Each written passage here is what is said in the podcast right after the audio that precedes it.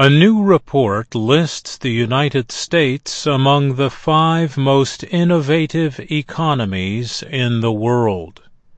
Switzerland was the top-rated country on the list, known as the Global Innovation Index 2019.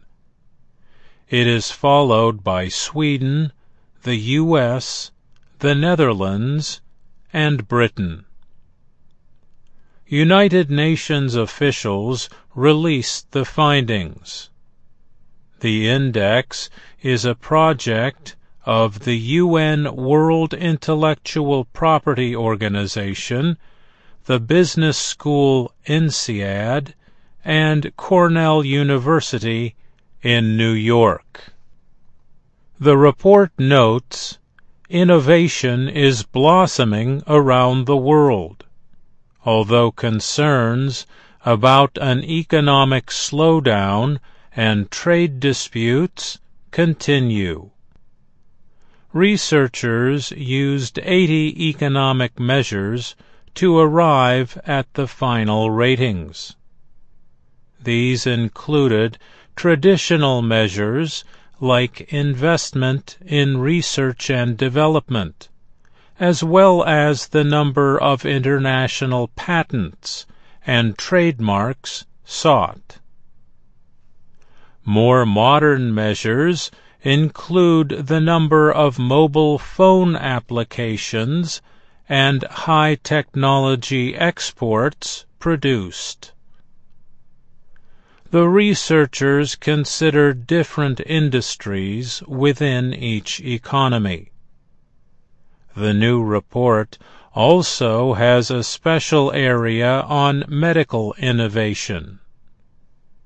It describes artificial intelligence, genomics, and mobile health applications as areas that will change the way health care is provided for rich and developing nations.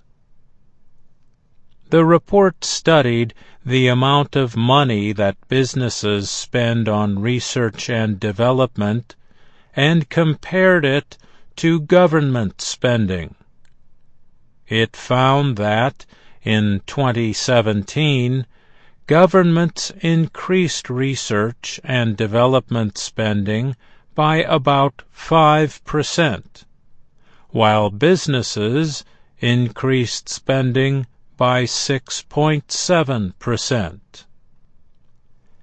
Never in history have so many scientists worldwide labored at solving the most pressing global challenges, the report said.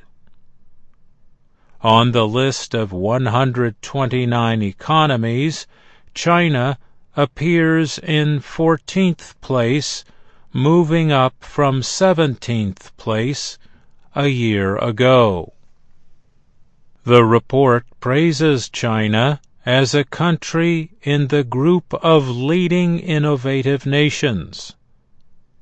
The reasons, the report said, included China being a top producer of patents, industrial designs, and trademarks.